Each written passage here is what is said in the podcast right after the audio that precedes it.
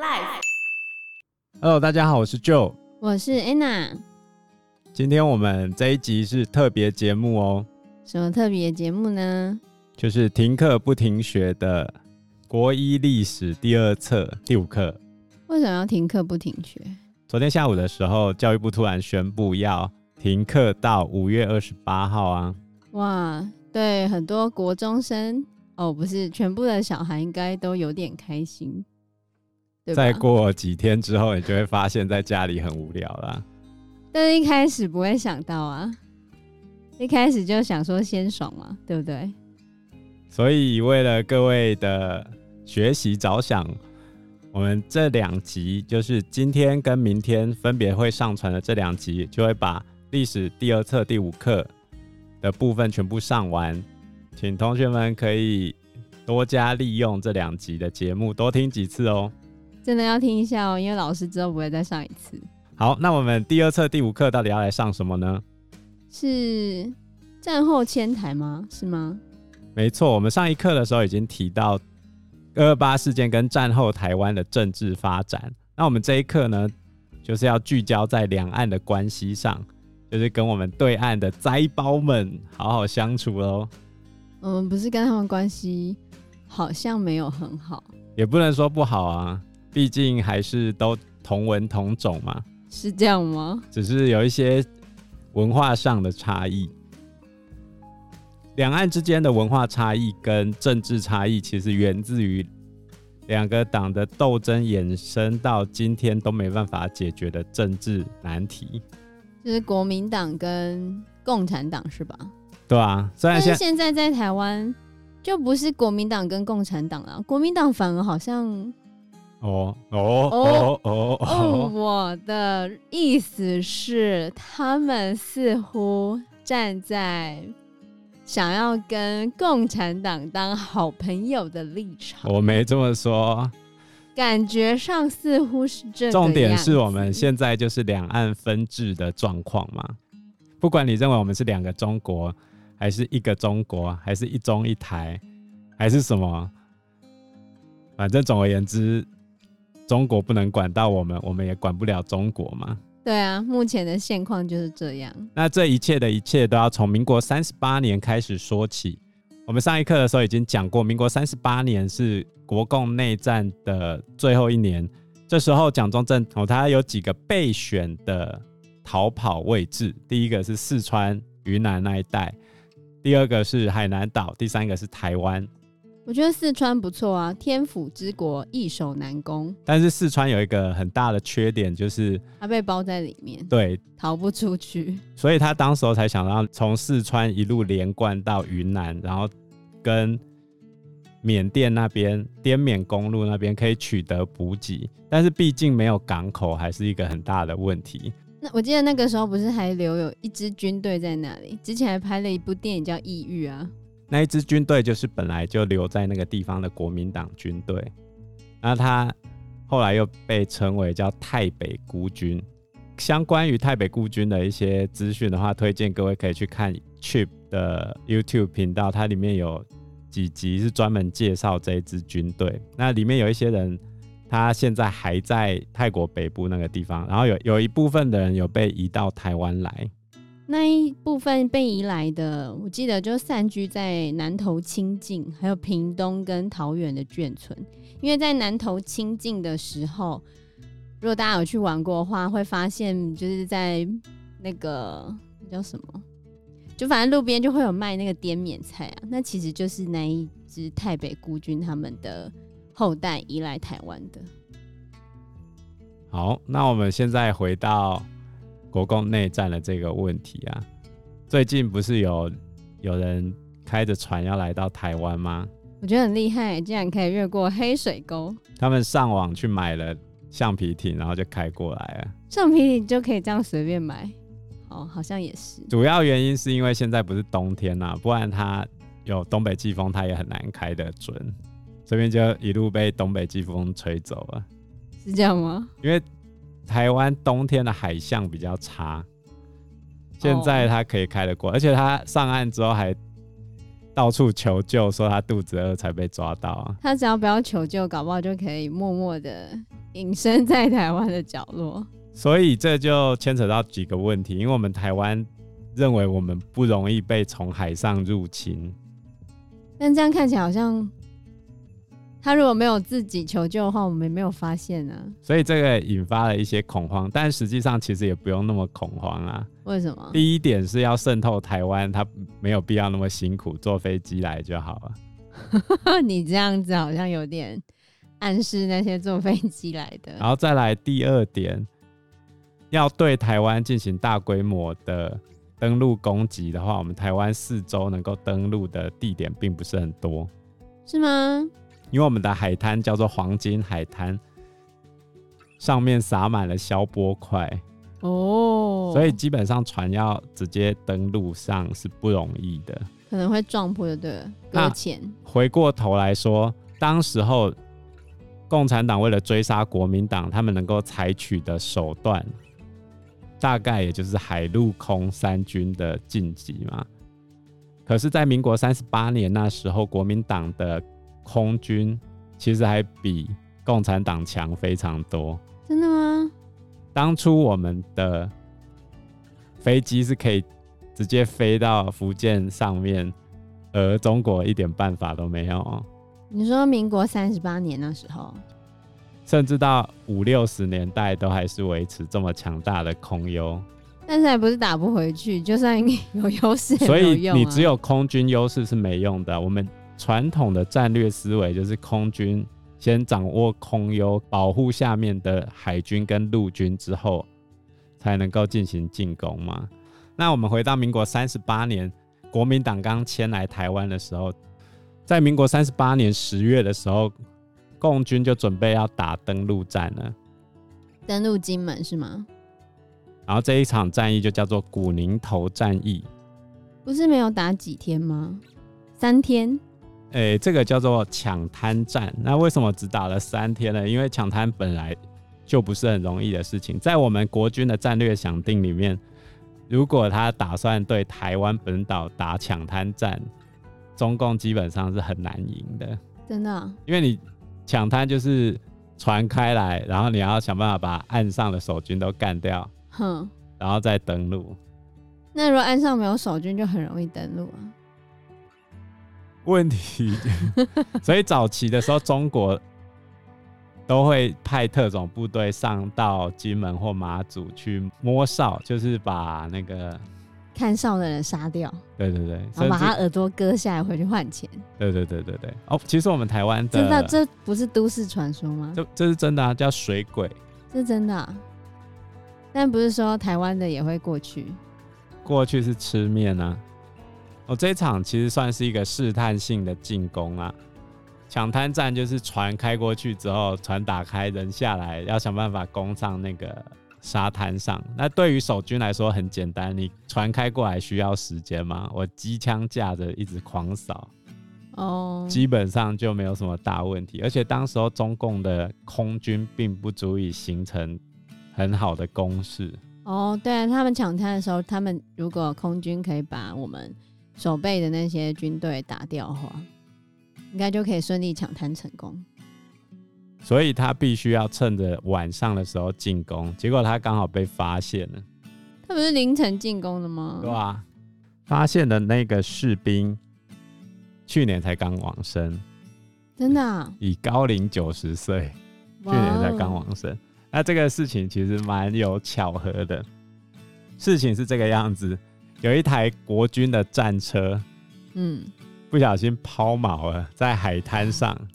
为什么会在海滩上抛锚？他他就在去看海是吗？他就在演习啊，因为他们知道其实对岸可能会进攻，所以他们就开着到处嗯去布阵嘛。结果一台战车就刚好抛锚在海滩上，嗯，然后大家在抢救的时候，突然有人注意到海面上竟然有一个红色的信号弹哦，然后于是战车的组员就立刻进入战斗位置。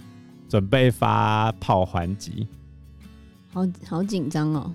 然后这时候呢，又出现了另外一个巧合，这一台战车因为故障的关系，车头朝向内陆，所以他最后只好把炮塔往后转，转向海滩嘛。这一个发出第一炮的射手叫做熊正球，他就没办法装那个一般的炮弹，反而装了一个穿甲弹。嗯，然后结果呢，熊正球他不小心踩到那个 发射按钮，然后就发射出去了。对啊。不是应该要下令发射才可以射吗？因为它是穿甲弹，所以不像那种普通的高爆弹，它会爆嘣一下啊。结果竟然刚好点燃了他的帆布，因为他们开帆船过来，刚好点燃帆布，然后帆布之后就亮起来，所有中国的船舰就被那一艘帆船的帆给照亮。哦，因为他想要趁夜色掩护，让你打不到他。问题是那个帆船的烧起来的时候，就那应该烧很快啊。那个布很大，它会烧一阵子，然后结果旁边的 全部被把那个帆船的帆布拆下来，把它丢到海里面。那个没有办法那么快，哦、所以马上就被发现。被发现，被发现之后惊醒了海滩守备的士兵，然后就大家开始拼命的朝海上狂轰，这样，所以。解放军总共用了三百多艘木船向金门突击，然后后来大家都开始往海上跟他们搏火嘛，哼，对吧？然后就开始古宁头之役。过了三天之后，这些解放军突击失败，所以这一场算是台湾大成功就对了。可是算是一个小战役啦，不算是一个很大的战役。它实际上只能利用晚上来。进攻，当时候台湾的海军跟空军战力都比解放军还要强。从这时候开始，我就形成了两岸的分裂对峙的状态。中国的口号叫做“解放台湾”，那台湾的口号就是“反攻大陆，拯救同胞”，好不好？一二三到台湾，台湾有个阿里山，你这太老了。阿里山上有神木，明年一定回大陆。哇塞，这太老了，这太老了，现在人都没听到了啦。你就知道国民党来到台湾，他其实是一个过客的心态，他希望很短的时间可以反攻大陆。对，他原本预计三年就要回中国了。哦，好哦。实际上，在三十八年初期的时候，国民党是有海跟空军的优势，但是陆军并没有太大的优势，因为陆军其实。数量是很重要的。那现在有什么优势？哦，我们台湾现在最厉害的其实是防空的飞弹，我们防空飞弹密度是世界最高的，所以我们现在能防御，对吧？哎，美国在最新的兵推里面，他有希望台湾加入进攻的部分，就是第一波的时候，我们要先进攻，哼，在敌方在做集结之前，我们先。进攻他，先瘫痪掉他们。我们要怎么瘫痪掉他们？我们现在有那个飞弹啊，哦，所以我们台湾接下来可能会朝向飞弹建军的方向发展。哼，就要花多一点钱买多一点飞弹。简单来说，就是要让中国他们攻打台湾的代价是他们负担不起的。哦，那我大概可以跟你们解释一下它的逻辑是怎样。就是中国他们军队在集结是要时间的。嗯，两岸军事冲突的升温也需要时间，对，所以他在集结之前，我们已经确定他要开战而无挽回空间的时候，我们就先发飞弹去。可是如果我们判断错误呢？这就是要交给美国啊！美国说打我们就打，是这样吗？我们为什么要听？因为我们的飞弹跟美国买的，雷达也跟美国买的哦。Oh. Oh. 好哦，受制于人就是这样啦。所以，如果让中国打台湾的代价大到他们没办法承受得起的话，那就不容易爆发战争。可是，所以现在台积电护国神山没有用啊。那比如说他现在攻打台北，我们就把他沿海的重要都市全部扫掉就好了。如果我们有这个能力的话，对啊。北上广深全部扫完，北应该没办法了。哦，上广深应该有机会，是吗？距离的话，我们台湾打得到。哦，只是弹头的威力不见得有大到那种程度啊。中国在古宁头战役之后就没有继续追击的原因，也是因为海空军我们这边比较有优势，嗯，所以他后来就没有继续追击。但是其实你也知道，蒋中正要回头去打中国的难度也很高。对啊，如果打得赢的话，当初就不会逃来这了。其实当时候蒋中正也没什么钱啊，那时候怎么办呢？嗯、看美国喽。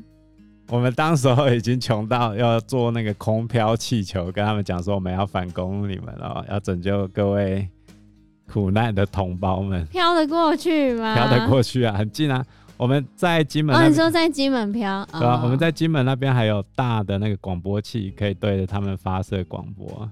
之前还有一个很著名的歌手叫邓丽君，嗯，然后我们会对着他们放送邓丽君演唱的歌曲。真的，和日军再来？啊，那时候中国还有一句话：“您要小邓，不要老邓。”小邓指的是邓丽君，老邓就邓小平。最好那他们讲讲而已啦。可是邓丽君在中国的确也是非常受欢迎的，嗯，啊。总而言之呢，国民党当时候也没有军力。跟财力去反攻中国，解放军呢，则是一直准备要来解放台湾。他们的军队原本都已经要准备好要渡海进攻了。就在这个时候，怎样发生了一场战争？这场战争是民国三十九年的韩战。韩战跟台湾又有什么关系？韩战就是北韩跟南韩开战嘛。那跟我们什么关系？对，等一下嘛，它就是有关系嘛。哦，北韩打南韩嘛。对，主要原因是因为南韩一直挑衅北韩，就你来打，你来打，你来打，整天就跟北韩叫嚣嘛。真的吗？对吧？啊，结果北韩就真的打过来，哦、就是现在金小胖他阿公金日成，没错，金日成就打了过来，结果南韩被打到差一点跳海啊。他不是很呛吗？说来打来打，对啊，对啊，哦，然后就一路被打到釜山去，所以、欸、釜山哎、欸，所以有一部釜山不是南边的吗？所以有一部电影叫做《釜山行》，你知道那一部电影台湾翻译叫什么吗？叫什么？失速列车。哦，失速列车里面是不是被碰触到都会变成僵尸嘛？对啊，所以有一个说法是说导演是在影射共产党。当时候在韩国这边的扩散，就是你碰到就变共产党这样，而、oh. 实际上的状况也是这个样子。当时候几乎所有自由派、民主派的人都被打到快要跳海，就全部聚集在釜山。对啊，釜山已经在他们半岛的南边呢。啊，于是呢，他们就向美国求援。那美国后来就加入战局，这个战局就是韩战。麦克阿瑟吗？对，他派遣麦克阿瑟作为。战区总指挥，他就去韩国开战了。我记得那时候麦克阿瑟不是说要帮蒋中正吗？我顺便帮你打回去哦之类的。麦克阿瑟非常支持蒋中正，所以国中课文里面还选了一篇他的麦帅为子祈祷文。对啊，就国民党很感恩他，感念他，不是？我们还有一条路叫做麦帅公路。就是台湾第一条高速公路，现在中山高基隆到台北路段的前身，所以可见国民党多感念他。当时候麦克阿瑟的立场很简单，就是要把共产党赶尽杀绝，赶回苏联老家是吗？所以他对于蒋中正非常支持，他甚至还打算搞一招，要协助蒋中正拟定反攻大陆的计划。但是不是被阻挡了吗？那是被美国总统阻挡了。对啊，事情是这个样子。麦克阿瑟来到韩国之后，就一路把北韩的军队给推回去嘛。那这时候，共产党的军队本来已经要打台湾了。哦，对，后来他们就决定去帮北韩，然后他们的口号就是。抗美援朝，哎，对，他们为了抗美援朝，所以当时候有一个很有名的战争手法叫做人海战术。哦，就把人堆上去。啊，实际上当时候国民党在中国也留了一批军队，他就被当成人海战术上去消耗。比如说拆地雷的时候很简单嘛，让人踩一踩就好了。哦，啊，你这样讲很可怕。不行，那会血肉横飞，砰！呃，那个血什么都爆出来，很可怕。啊，中国另外一方面，中国的军队本来也比较擅长游击战，所以美国的军队要往北韩推过去的时候，他会遇到多山的地形，就很难打。打到最后，两边就僵持在三十八度线，一直到现在嘛。那台湾海峡的状况是这样。如果当时候毛泽东请全国之力攻打台湾的话，实际上台湾还是有相当的危险性，因为其实已经没钱了。如果美国放弃对台湾的支持的话，那基本上也完蛋了。结果因为韩战的关系，于是美国他希望台湾海峡中立化，就是让美国的船舰啊、补给都可以从这边过去。所以呢，诶、美国对台湾做了几件事情。第一件事情就是给台湾足够的武器运，然后再来第二个就是给台湾足够的东西可以吃，所以这个就叫做美元时代就开始喽。援是援助的援是吧？对啊，所以当时候还会有用面粉袋来做内裤的情况。而且我记得，就因为美元的关系，其实改变了台湾人的饮食习惯，因为早期台湾都吃。米饭为主，可是因为美国要推他们的面粉过来嘛，所以台湾的饮食习惯后来就改为面食啊，或者是面包啊，就是那种小麦的制品就增加了。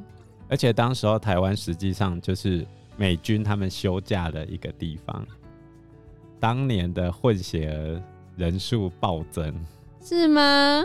嗯，然后再加上。外交支援，所以我们课本上就有写到，它会有军事、经济跟外交支援。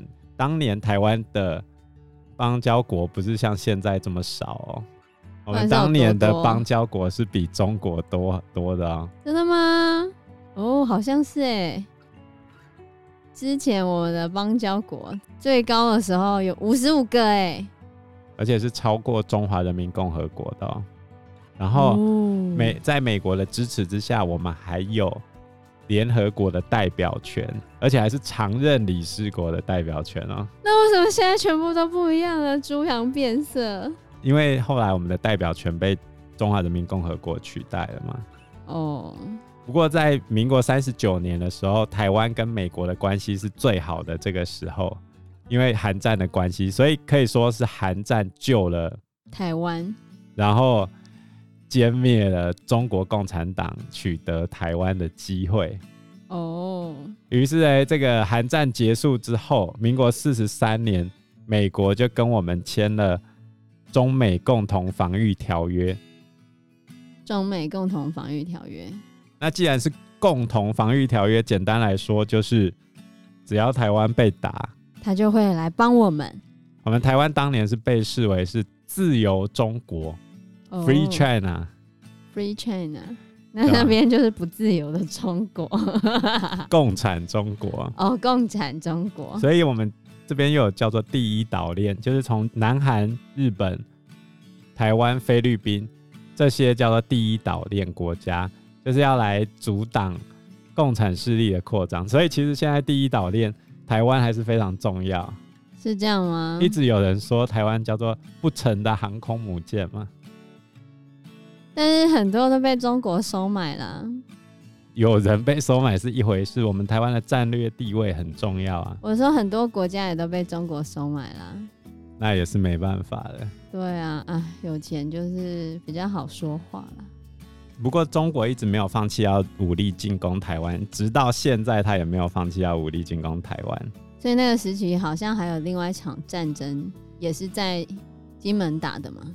就是每四年都会出一次事情。民国三十九年是韩战爆发嘛，加四之后就是签中美共同防御条约。哦，再加四之后就发生了八二三炮战，就是现在金门的那个炮弹菜刀的由来。哪有那么多炮弹菜刀？现在还在卖炮弹。哎，那个炮弹菜刀很厉害，好不好？我上一次拿来丢墙壁，那墙壁直接被捅穿。哎，你在乱讲，谁会拿菜刀丢墙壁？你以为你是包租婆？如果你们有去金门玩的话，你就会发现它有很多地下坑道。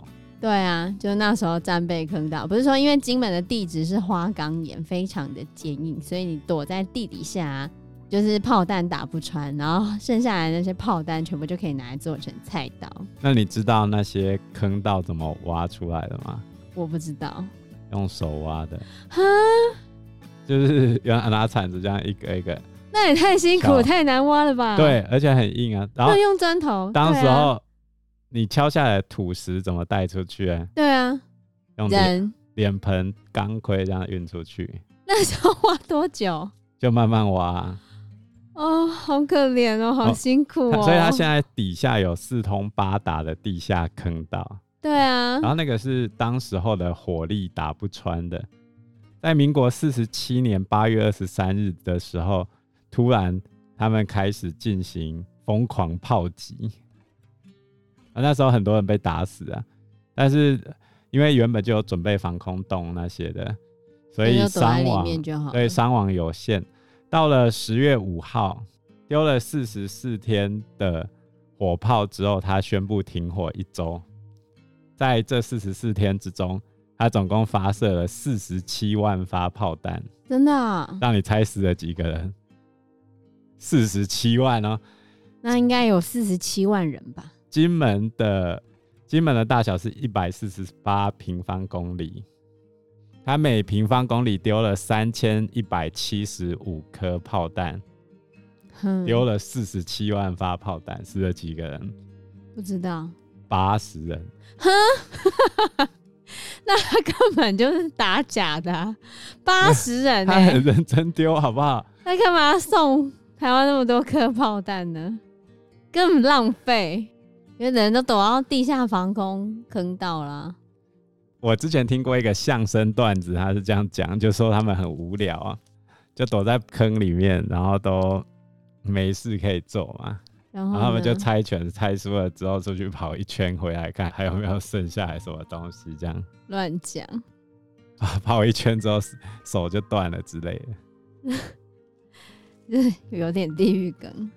不过呢，我们原本在金门的防御工事就做得很好，所以。我们后来解除战地化之后，就是要把那些地雷全部扫除，是一个蛮难的工作啊。因为当初地雷不是为了避免被登陆，登陆，然后所以你不会留下布地雷的地图啊。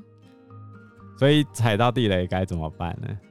地雷它有一个插销哦，一般来说就是那种重量改变之后它就会爆炸。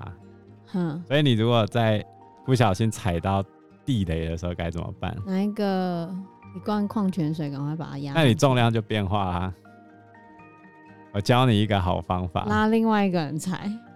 好坏哦！来不及耶。不然是怎样？你就踩着啊。然后呢？打电话叫人家来救你啊。然后呢？你打完电话之后，这时候如果已经来不及的话，教你一个好方法。是吗？你脚还是要踩着。嗯。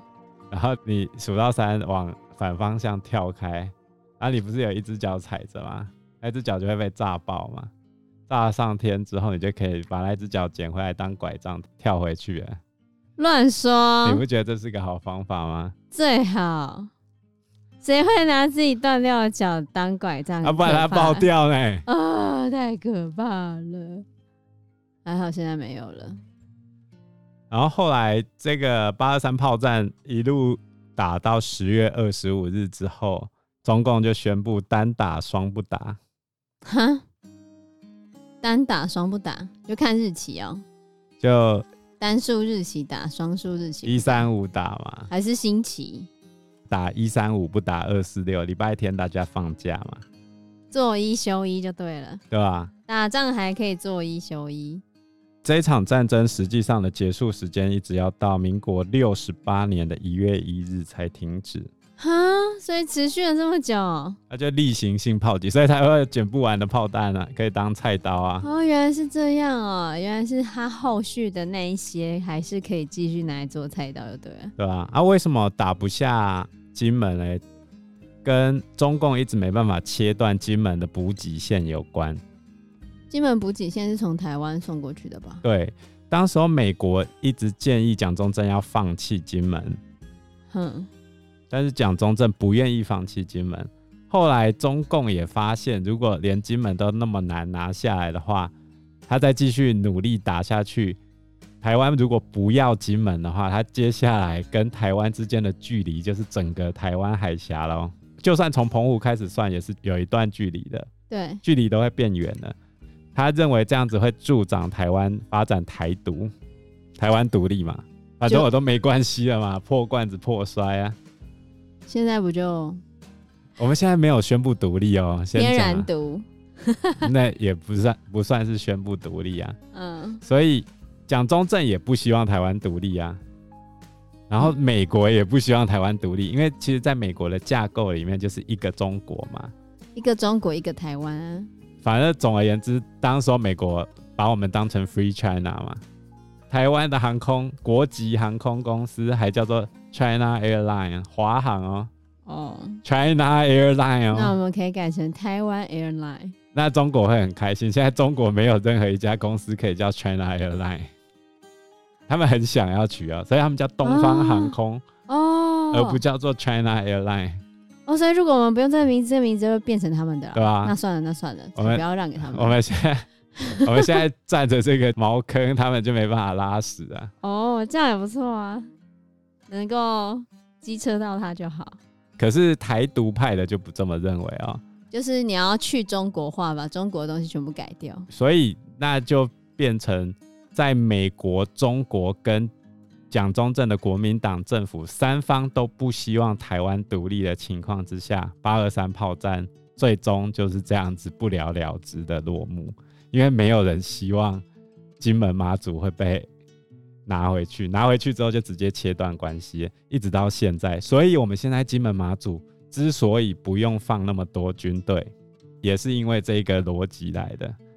哦，如果放弃金门马祖，其实台湾更容易独立。对啊，你去看现在金门马祖当地的状况，其实他们跟中国的关系比跟台湾的关系密切很多。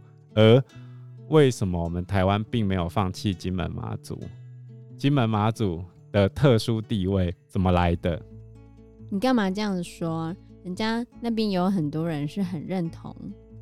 我只有讲说他们跟中国的关系很密切，不是说他们认同他们是哪一边的人。哦，没有人需要为自己的认同道歉。我们台湾是个民主的国家，中华民国是个民主的国家，好，言论自由的国家。OK，好。八二三炮战结束之后，两国大规模的军事对峙就到这个地方结束了。那严格说起来，只不过打了两次啊。这两场，对啦，你严格来说就是这样。可是中共到现在也没有放弃武力犯台。哦，他最近不是还派飞机来绕吗？那不就绕一绕而已吗？也绕很久了。他绕一方面是演训，到时候要怎么把台湾的对外补给给挡住嘛？真的哦。另外一方面就是收集台湾的一些战略资料。那其实我们台湾最先进的武器都是跟美国买的，比如说我们有全地球最先进的雷达系统嘛，叫铺路爪雷达。是啊，那可以怎样？我们可以看到大部分中国的军事行动。大部分，我们甚至可以监听到内蒙古的无线电讯号，那有点远哎，对吧？哇哦！而且是很早期就已经可以监听到那么远了，那又如何？所以中共在做军事集结之前，我们会先掌握到讯息啊。那有没有放假讯息？你还要集结哦，士兵要大规模出动之前，必须要先移动，并没有那么简单。嗯，他要先召集，然后补给要准备。可他们之前不是就在某些媒体一直放话说什么什么时候要打台湾，那都假的，因为他们其实并没有集结。你只要没有集结，集结你就没办法发动。你顶多就是说，那我今天可以飞弹先过来。嗯。可是你军队要出动，就是要时间，要补给。哦。啊，你飞弹当然随时按按都可以啊。所以八二三炮战到后期，到民国四十七年十月二十五日之后，其实两边的战争的强度就下降非常多。单打双不打，其实严格来说就打着玩的，已经告诉你我今天要打了。而且单打双不打的时候，到底打多久啊？就打到民国六十八。我说我的意思是，当天打的时间有很长吗？就打个一两分钟，打个五分钟就停了。反正我那时候没打，我就跟你讲，我那一天要打嘛。哦，但是没有确定时间就对了。你多好嘛，没人叫你出来让我打。但是很麻烦，要躲一整天。它就只是一个宣示意义的东西，所以战场就开始转移了，就不再是实体的热战。台湾跟中国的真正决战的地点就转移到联合国去了。哦，就开始。争取到底谁是中国代表？台湾在民国五十，在民国六十年之前，我们的邦交国还有五十五个。民国六十年那一年发生了一件事情，导致整个战局逆转。民国六十年，中国就一直申请想要加入联合国，那我们台湾跟美国就联手嘛，一直否决、否决、否决、否决。我知道，我知道，这时候就是我们自己中二说我们要退出联合国，我们要不然跟汉贼不两立，是是这样是吧？不是这个样子，不是这样子啊。因为全世界都知道中国已经被中华人民共和国统治，对啊，而中华民国只剩下台湾、台澎金马这些小小的地方，对啊。也就是说，我们在说服其他国家不让中华人民共和国加入联合国的立场。会随着时间越来越衰弱。对，都过了十二十多年了。那你有什么正当理由去不让中华人民共和国加入？就小国霸凌大国，而且中国一直在挖墙脚。比如说，民国六十一年，日本随即和中共建交，然后接下来台湾的邦交国就兵败如山倒。你知道我们现在的邦交国剩几个吗？十五个啊，对吧？而且中国现在还在继续挖我们的墙角。我知道啊。那没有邦交国到底会怎样？应该也不会怎样吧。我们还是活得好好的啦。就是边缘人。那在民国六十年那一年，其实我们前面就已经知道有预警了。在民国五十年之前，我们主要靠的就是缓议。就是让大家暂缓讨论啊，然后到最后，可是你就等于只是把那个火苗，然后用东西盖住，可是迟早它是会烧起来的啊，对吧？啊，反正总而言之，我们当年其实还有机会。民国六十年联合国大会开幕之前，美国他们有帮我们提出双重代表权草案，就是中华民国跟中华人民共和国同时都在里面。但是安理会的席次交给中华人民共和国，那我们中华民国就是普通会员国，然后两个中国都有联合国的席位，但是这个没有通过。哦，是哦，没有通过，对吧？通过的是阿尔巴尼亚等二十三国联署提出来的草案，就是把中华人民共和国加进去，然后把中华民国提出来的方案，是吗？他们的草案内容就是承认中华人民共和国代表是中国在联合国组织的唯一合法代表，然后他是安全理事会五个常任理事国之一，然后恢复中华人民共和国的一切权利，然后蒋介石的代表在联合国的组织还有所属的一切机构里面的席位全部驱逐出去。然后正式成取代中华民国成为唯一的合法代表，所以我们是被赶出来的啦，是吗？